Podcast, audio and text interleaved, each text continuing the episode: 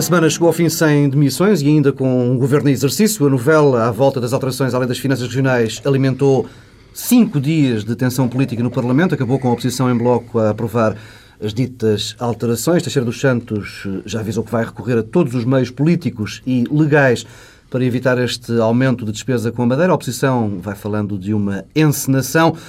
Pedro Marcos Lopes, Pedro Adão e Silva, como é que acompanharam esta semana? Oh, Paulo Tavares, eu acho que... Hum, Alberto... Nervosos? Não, exatamente. O Alberto João Jardim, com aquele seu peculiar sentido de humor, eh, à saída do Conselho de Estado, desejou bom carnaval. Eu acho que isto foi uma espécie de carnaval antecipado, com um desfile que durou eh, vários dias. E houve aqui, nós temos vivido numa sucessão de braços de ferro. Primeiro tivemos aquele braço de ferro para ver quais eram as condições de governabilidade, que depois resultou eh, num entendimento eh, que vamos ver se dura eh, sobre o Orçamento de Estado e agora tivemos um outro. Eu acho que ninguém percebe que depois, eh, passado uma semana, eh, dos partidos terem entendido para viabilizar o Orçamento de Estado, que abram uma nova frente de batalha. Ninguém percebe isso. Na verdade, ninguém percebe exatamente o que é que se esteve a passar. Depois, isto serve para revelar duas outras coisas. A primeira é que não havendo maioria absoluta de um só partido, eu já disse isto várias vezes, mas tenho que repetir mais uma vez, não havendo maioria absoluta de um só partido, ou há uma coligação formalizada, ou então vamos estar eh, de crise política em crise política até uma crise política final. E a questão é saber quando é que ela chega. Eh, isso por um lado. Por outro, hum, tal como se passou com o Estatuto dos Açores, há aqui uma espécie de captura regional dos partidos nacionais. Hum, na verdade, o que deu a sensação esta semana é que também ninguém era a favor daquela alteração das finanças regionais, nenhum dos partidos. Eh, só que estão capturados pelos Estavam interesses regionais. Com o estão voto que tinham feito na Assembleia Regional. E, portanto, tal como aconteceu com o Estatuto dos Açores. Ou seja, na verdade, não aparece ninguém a defender, eh, na substância, eh, a alteração da lei das finanças regionais. Não aparecia ninguém a defender, na substância, o novo Estatuto dos Açores. Porque há uma captura regional pelos partidos nacionais. No caso do PSD, como agravante, é que o PSD tem diretas à porta. E, portanto, não é só uma captura regional, é também uma captura por força das diretas. Há duas, cerca de 2.500 militantes que votam nas eleições eh, diretas do PSD na Madeira e ninguém nenhuma das fações do PSD quer abdicar de ter esses votos. Eh, e como eh, não quer abdicar, o comportamento é este, o que prova mais uma vez como a ausência de uma liderança do PSD é um fator adicional à perturbação política que já existe da parte do governo, passámos também aqui uma nova fase. Durante eh, uns três meses, o governo teve uma postura de vitimização eh, perante as coligações negativas e agora passou da vitimização para a pressão perante as coligações negativas. É aqui um novo passo. Bom, Pedro eu, Lopes, o... eu estava a tentar ter um programa sem falar sobre a situação interna do PSD, mas já vi que... Não, olha, não posso, se quiseres eu não falo. Não, o Pedro começou, o Pedro Adão Silva começou por uh, dizer que parecia um carnaval e eu, francamente, eu esta semana, uh, a sensação que eu tive foi que estava dentro do voando sobre o ninho de cucos. Porque este país, nesta semana, transformou-se numa, numa absoluta loucura uh, com, enfim, com o epílogo de, de sexta-feira. Isto, enfim, foram ministros a falar de guerras de Alecrim e Magerona, foram acusações de demissão e, e depois eh, desditas essas eh, ameaças de, de, demissão, foram conselhos de Estado onde a montanha paria um rato, pelos vistos, o que lá se disse ou que se deixou de dizer não teve propriamente impacto nenhum naquilo que sucedeu sexta-feira. Eh, e nem terá, jamais, porque a situação política de facto não o permite. Houve, uh, uh, houve idas da doutora Manela Ferreira Leite à, à, residência oficial do Primeiro-Ministro que não foram explicadas, ninguém que, ninguém, que, é que, que, ninguém percebe o que é que lá se passou.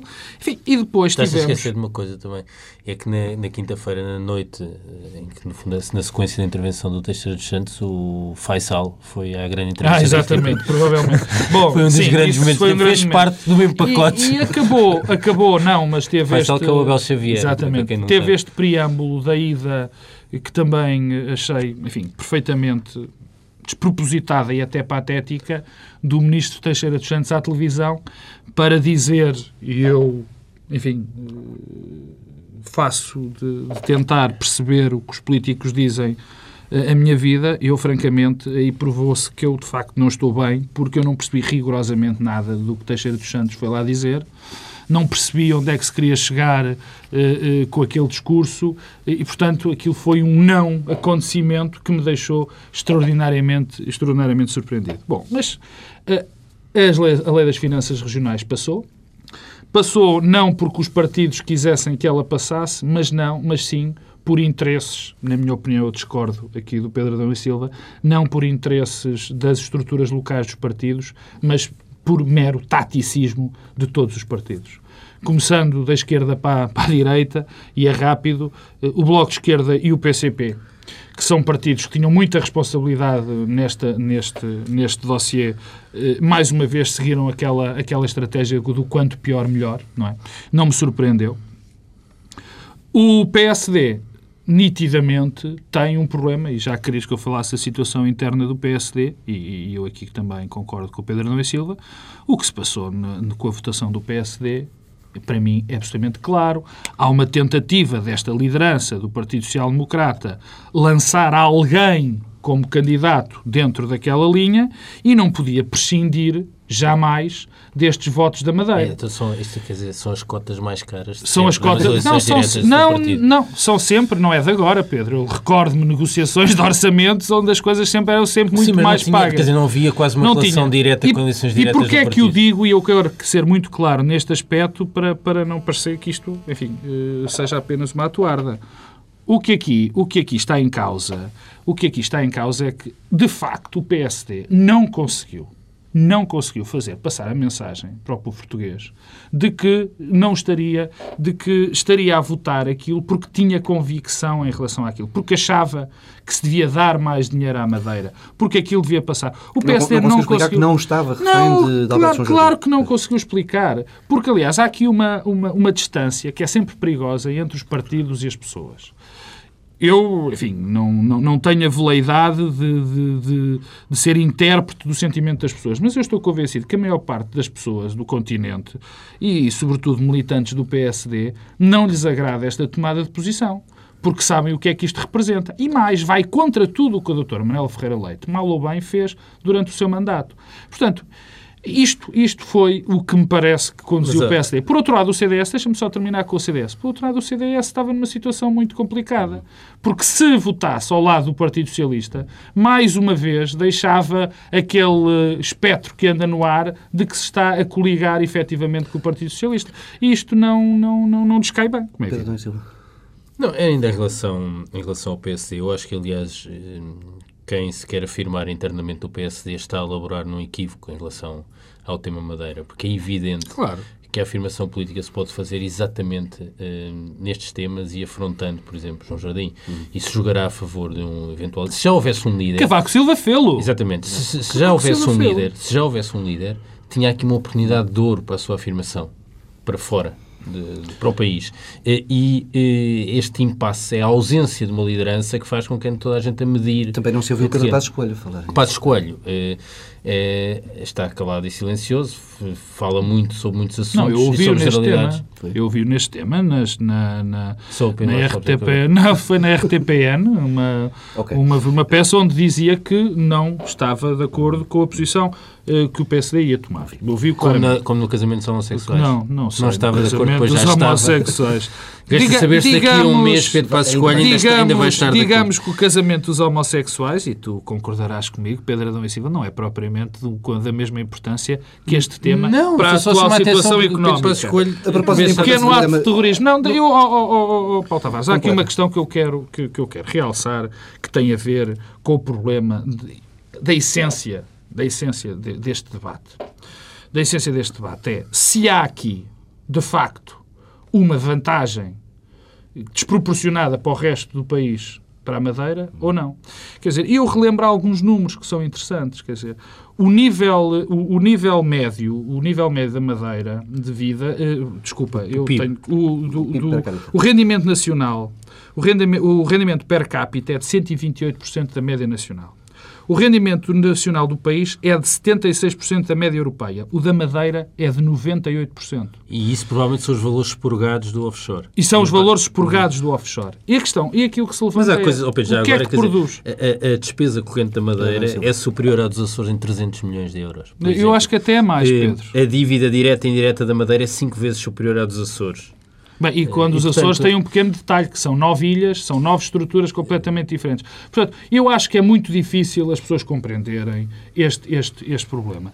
E também não me parece que passe o discurso, bem estruturado, na minha opinião, em algumas situações do, do PSD, dizendo, bom, isto é uma pequena coisa, isto é uma pequena coisa dentro dos muitos gastos Eu, eu que o Estado aí. fez. Esta- Estamos aqui no plano do simbólico, estamos a falar de 0,04%. Sim, neste contas, ano, mas que tem um 0,05%. impacto, tem um, tem um impacto Sim, mas não é dilatável. Não, há relevante. margem aqui Não é para, por relevante. exemplo, o Teixeira dos Santos fazer o que quer que seja com, com aquilo que tem dito. Não, é evidente que estamos a falar de apenas de, para este ano, eventualmente 50 milhões 50 de milhões. euros.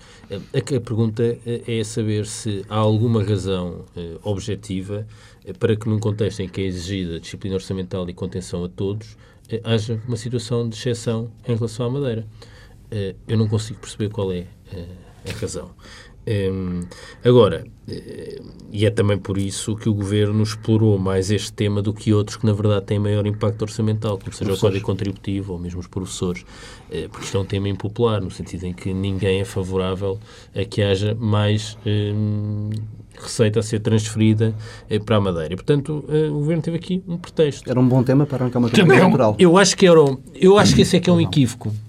Na verdade, todas as coligações negativas, esta é a que favorece mais o governo do ponto de vista da relação com a opinião pública. Mas eh, o governo, eh, a meu ver, está enganado se acha que se esticasse a corda eh, e houvesse o governo caísse por força deste episódio, que depois teríamos uma campanha eleitoral que seria um referendo ao Alberto João Jardim e à Madeira. Isso não aconteceria. Portanto, o tema desapareceria da agenda e seria uma eleição como outra qualquer. Isso por um lado. E por outro, eh, há uma situação dramática que nenhum português quer eleições, ninguém percebe. Eh, ninguém perceberia eh, se existissem eleições e a única consequência era degradar ainda mais a imagem de todos os atores e todos os políticos. Mas o governo se fez, isso o governo fez uma boa gestão destes dias.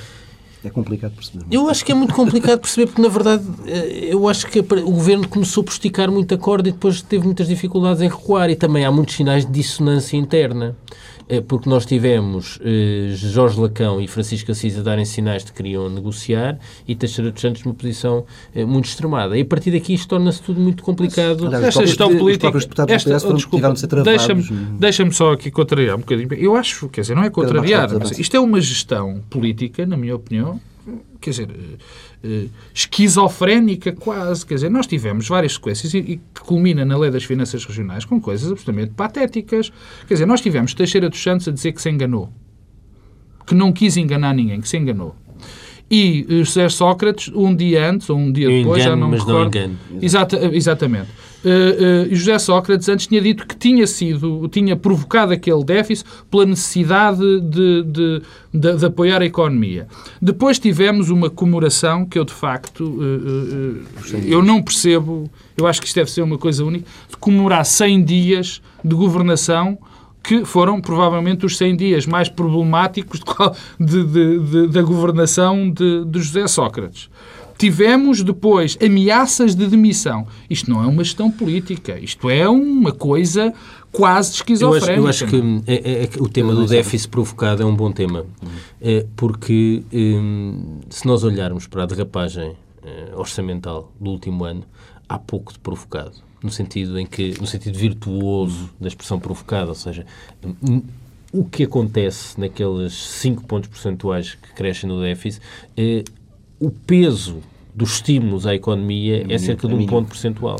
Ou seja, não é verdade que tenha sido um déficit provocado. É um déficit que resulta de duas coisas. Uma diminuição brutal da receita, e que ninguém estimou e ninguém conseguiu prever, o que é péssimo, é um péssimo sinal, é um péssimo sinal de credibilidade para fora, e do papel dos estabilizadores automáticos, nomeadamente do subsídio de desemprego. Ou seja, duas dimensões que não têm a ver com a ação política do governo. Ou seja, a ideia de que este é um déficit que foi decidido pelo governo para ajudar ajudar, o país, sim. o país, é, é pouco verdade, infelizmente. Agora, ainda em relação ao, ao Ministro das Finanças, e começando há uma semana atrás, há aqui eh, uma mudança de paradigma também. O Ministro das Finanças já não é um ministro como os outros. Desde este Orçamento de Estado. Isso é visível. Nós tivemos, no fim de semana passado, o Ministro das Finanças a anunciar eh, alterações no plano rodoviário que é da competência, acho eu, do Ministro das Obras Públicas. Na segunda-feira, no Parlamento, disse, não sei porque o ganhamento mínimo tem esta uh, situação de exceção uh, nas políticas públicas portuguesas, mas, portanto, o Ministro das Finanças disse que o ganhamento mínimo ia ter, ia ter uma espécie de auditoria, está a falar de uma matéria que é da esfera de competências da Ministra do Trabalho e da, da Solidariedade Social. Portanto, há aqui um Ministro das Finanças que passa a tutelar politicamente outras áreas governativas. Eu acho que isto é um, enfraquece o conjunto do governo, enfraquece os outros ministros eh, e eh, nas outras vezes recentes em que foi tentado em Portugal situações destas, isto não, não acabou resultou. bem. Mas não isso deve ter bem. resultado de um focus group, como se é verdade, e de sondagens onde disseram bem, que sei, a única pessoa sei. com popularidade bem, não dentro sei. do governo Só sei é que isto mostra que há também aqui uma alteração dos equilíbrios de poder internos ao governo e que não augura nada de bom. Tinha sido anunciado, de resto, na, na apresentação do orçamento. Não, mas, pois, e eu acho que isso é, terá consequências políticas, não tenho dúvidas quanto eu, isso. Eu, eu há aqui uma coisa que eu não, não queria deixar, não queria deixar de, de referir, que tem a ver com, com a questão, com, com o que aconteceu esta semana e de nós pensarmos que que o que aconteceu esta semana vai ser um episódio, um episódio triste, um episódio lamentável, a nível da gestão política, a nível da maneira como o, o, o, governo se relacionou com as oposições. Eu não me esqueço também que não houve negociação aparentemente nenhuma. Sim, Portanto, não houve deixou vontade, marcas nos mercados. Claro, não houve vontade. Foi, foi, foi isso. O que deixou marcas nos mercados foi o Sr. Almunia. Não, não. E o que deixa os mercados, quer dizer, bom, já lá vamos aos mercados. Bem, houve esta gestão política, houve todos estes problemas, houve a queda das bolsas, houve uma grave crise política que poderia ter, ter, ter, ter dado numa queda do governo. Mas quem pensa que isto foi um episódio está completamente enganado. Porque o que se vai passar nos próximos meses vai ser uma repetição sistemática disto. Já estava escrito, aliás. Já estava escrito. Era, era, era mas, repara, termos uma crise já. Repara, não, não, era, era, era, aí que eu, era aí que eu ia tomar. A única razão, a única razão, a única razão, porque não há uma crise já, na minha opinião. Bem, para já nós temos um problema do, do, que seja a crise agora, porque entregar, provocar agora uma crise ia ser muito problemático para o Presidente da República. Nós iríamos ter que ter governos de gestão onde as coisas seriam muito mais complicadas, porque a janela de eleições é curta. Mas isto vai haver uma repetição, porque se não for, quando deixarem de ser as finanças regionais, irão ser as finanças locais.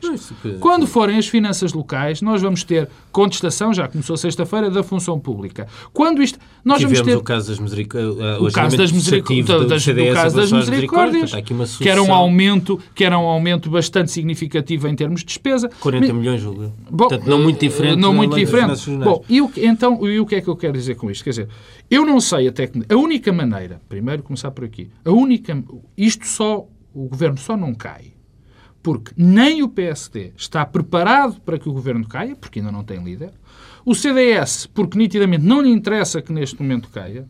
E o Bloco de Esquerda e o PCP ainda não perceberam bem para onde é que isto Mas, está a cair? Eu acho que a relação do Governo com, com, o Bloco de Esquerda e com o PC é novamente um dos enigmas desta semana porque não se percebe eh, por que razão é que o Bloco de Esquerda e o PC não foram confrontados com as suas responsabilidades neste tema em concreto das finanças regionais. Eh, houve uma confrontação sistemática eh, do PSD, mas é como se o Bloco de Esquerda e o PC não tivessem nada a ver com o assunto. É, toda a gente a subir para o ar.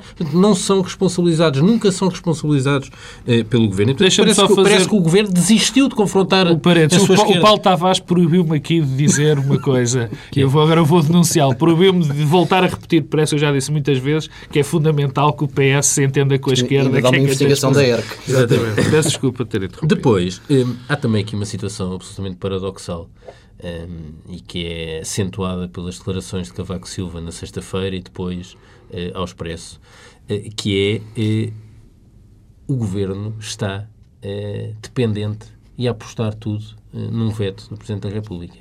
Eh, não deixa de ser espantoso depois do que se passou eh, há uns meses. Um, e está a apontar, a esperar, porque há sinais disso, não é? Vitor Bento, que é um Conselheiro de Estado nomeado pelo Presidente da República, foi claro eh, ao repudiar esta alteração da lei finanças Uma garantia desse veto ajudaria a explicar um pouco esta situação? Eu acho que não há garantia, isso não Sim. acredito que haja, que haja essa, essa garantia de veto.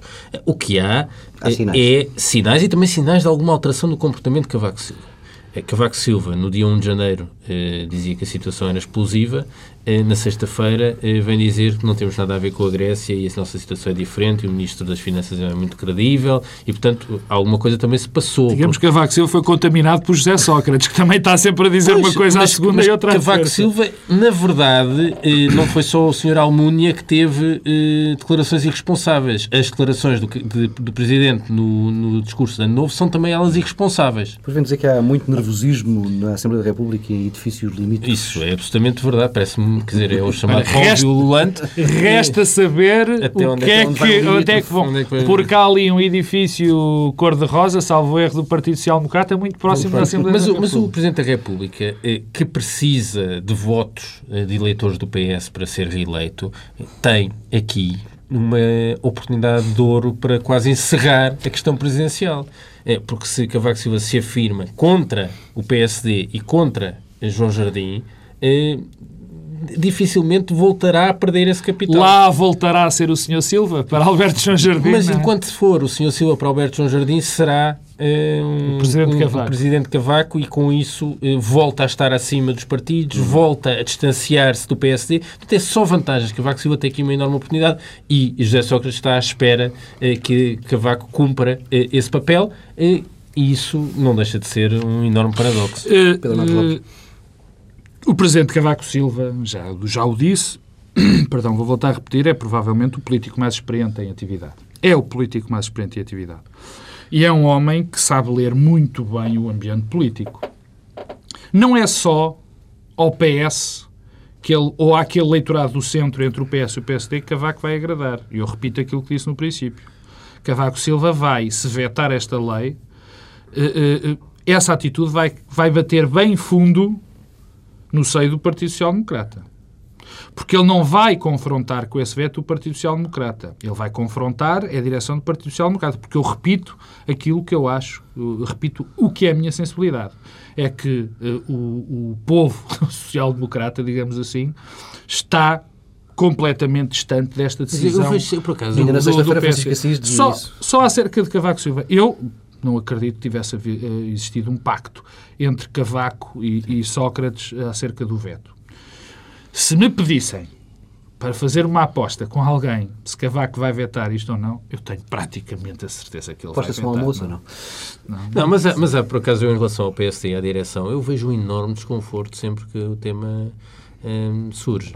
Uh, Paulo Mota Pinto, que é vice-presidente do partido e presida a Comissão Parlamentar, uh, uh, presida as reuniões sempre com um, um evidente ar de desconforto. É grávidas. É, e mesmo no Alfeira Leite foge, foge do assunto. E, portanto, não me parece que isto seja... lá está, a sensação que dá é que ninguém está a favor na substância da lei e foram todos empurrados para isto. V vamos avançar. Nós, Teixeira, dos Santos... Não é só Cavaco, é que o, o, ficou um uma coisinha de nada, são dois segundos para dizer em relação, em relação à questão da ingovernabilidade. Hum.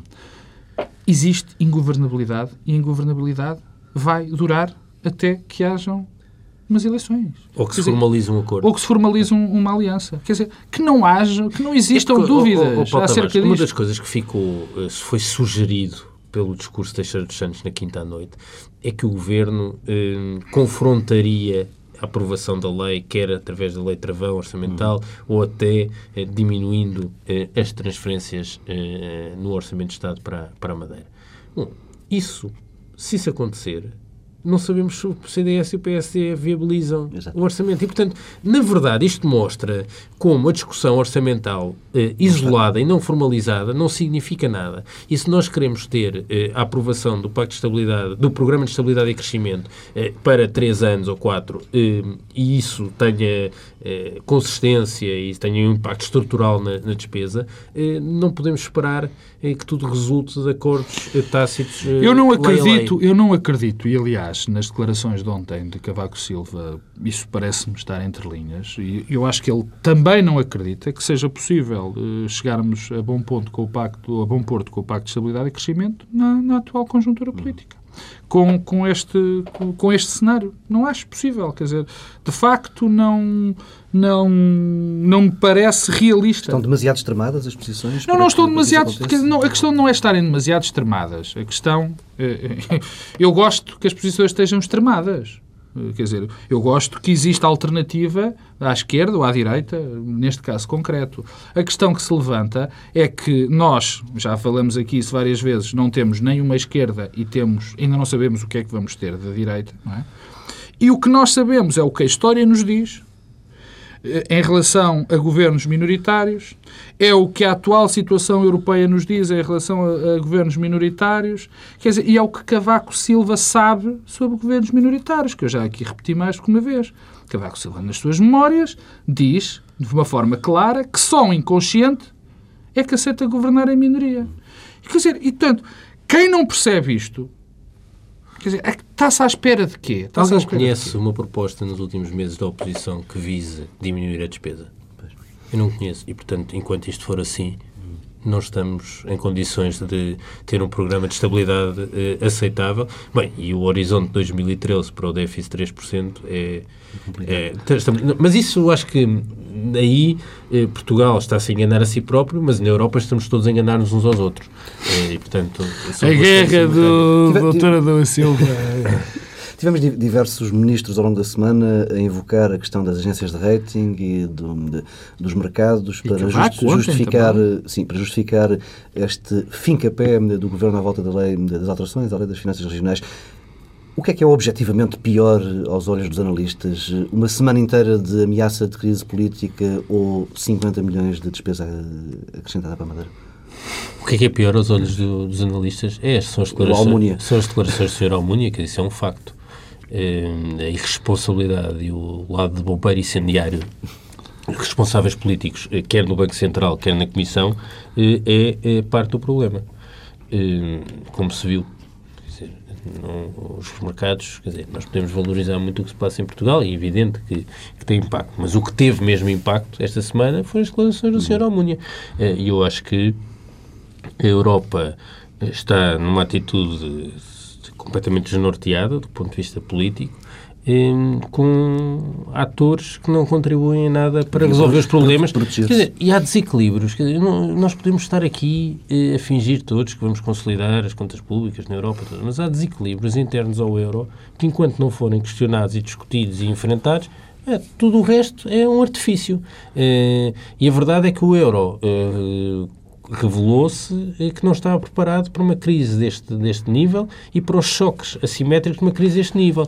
E eh, os países com menos competitividade eh, tiveram de, eh, de, aumentar a procura interna gastando mais dinheiro porque não podiam apostar na competitividade e nas exportações, etc. E como o euro não tem mecanismos eh, como tinham antigamente os Estados, os, cada um dos Estados, quando tinha moeda própria, para desvalorizar, para, para, para promover a, a, sua competitividade de outro modo, ficam completamente armadilhados pelo euro. Eh, e se assim for, ninguém sai, eh, porque não há aqui uma lógica de uns países regressarem a crescimentos aceitáveis e outros não. E, há, e portanto, não podemos esperar uma saída de facto para esta crise enquanto não forem repensados os termos do euro e, e enquanto isso não acontecer, eu não, não acredito, eu, eu, eu tenho uma posição cética sobre, sobre, sobre o que o Pedro acaba de dizer. O grave problema não foi o euro. O grave problema foi as economias como a portuguesa não se terem adaptado à realidade do euro. Quer dizer, o, o, que, o que se deparava, o cenário que se deparava perante nós era o seguinte. Nós vamos para o euro, vamos para o euro, temos que tornar mais competitivos, porque grande parte das indústrias que nós tínhamos não eram competitivas no, no, nos mercados internacionais. Portanto, o grande desafio era que Portugal se transformasse num país competitivo.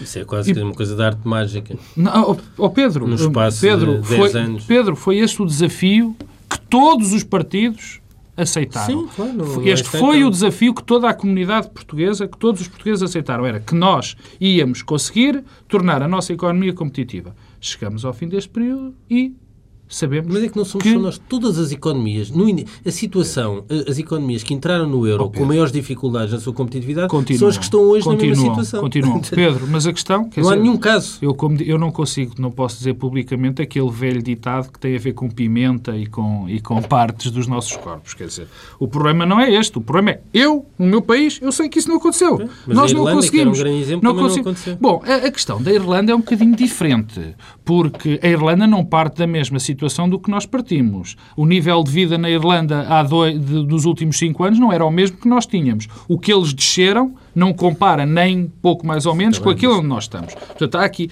este é o problema do euro. Provavelmente a questão não vai ser resolvida em termos monetários. É o que eu mais acredito. Isto tem que ter uma solução. Estamos de acordo. Isto não vai ser resolvido em termos monetários vão ter que existir, e eu não sei quais são. Mecanismos de defesa mecanismos, mais, mais, frágeis? Me, é não é mecanismos de defesa, quer dizer, mecanismos de compensação. Endividamento, por exemplo.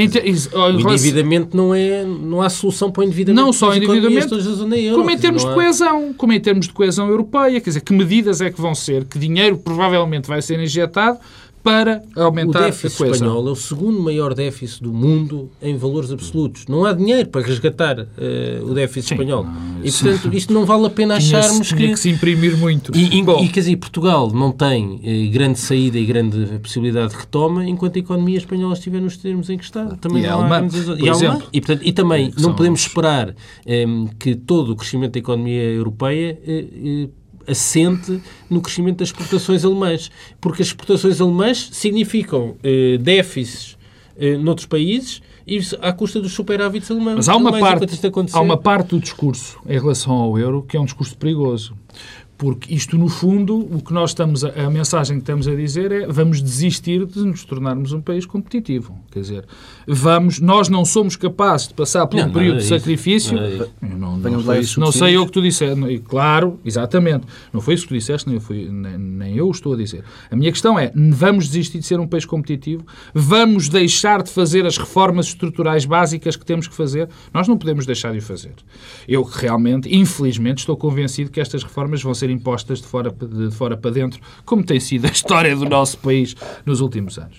Agora, só voltando aqui ao nosso cantinho, eu queria notar uma, mais uma diferença, mais uma evolução do discurso de Cavaco Silva e do desfazamento entre o, entre, entre o PSD e Cavaco Silva.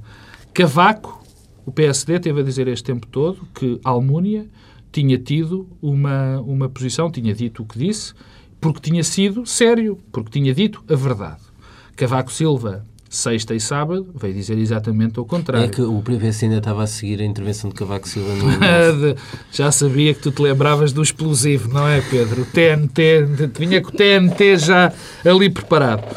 Mas a grande questão, e de facto, quer dizer, nós temos aqui um, um, um problema básico não só em termos económicos, mas em termos políticos. E uma das coisas não se resolve sem a outra. Estamos quase sem tempo. Esta semana ficou marcada por dois acontecimentos que retomam o tema das relações entre o Primeiro-Ministro e a comunicação social, o caso Mário Crespo, e mais uma edição do Jornal Sol dedicada aos efeitos colaterais do caso Faça Oculto. O Sol publica claro, parte das escutas e também os despachos do juiz de primeira instância e do procurador de Aveiro, textos que dizem existir indícios muito fortes da existência de um plano em que está diretamente envolvido eh, o governo, nomeadamente o senhor primeiro-ministro, visando eh, a interferência do setor no setor da comunicação social e afastamento de jornalistas eh, incómodos. São sinais preocupantes. O PSD já decidiu avançar com um requerimento para a Comissão de Ética no Parlamento, vai querer ouvir os suspeitos do costume, diretores de jornais, responsáveis eh, por órgãos de comunicação social, também eh, o representante da ERC, sindicatos de jornalistas.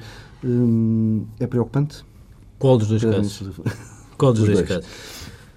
Bem, então começando pelo solo. Eu tenho uma enorme dificuldade em dar como provado que aquilo seja verdadeiro e, portanto, estamos sempre a discutir a mesma coisa, que é aceitamos discutir o que não devia existir. Um, isso é a primeira eh, nota. A segunda é em relação ao modo também como tudo aquilo é construído. Quer dizer, é criada uma história, eh, acrescentam-se uns nexos causais, eh, contextualiza-se e depois prova-se com umas quantas eventuais escutas descontextualizadas e, portanto, que nós não sabemos exatamente como é que surgem, o que é que querem dizer. E, finalmente, a questão mais grave é eh, se nós estamos disponíveis para que eh, o Estado de Direito eh, seja substituído pela. Como é que se chama a jornalista? Felícia Cabrita. É isso, a jornalista Cabrita substitua o Estado de Direito. Sobre aquele assunto, eu sei que o Dr. Noronha Nascimento, que é Presidente do Supremo Tribunal de Justiça, e o Procurador-Geral da República já se pronunciaram. E nós ou aceitamos isto, ou então achamos que está em curso um golpe de Estado.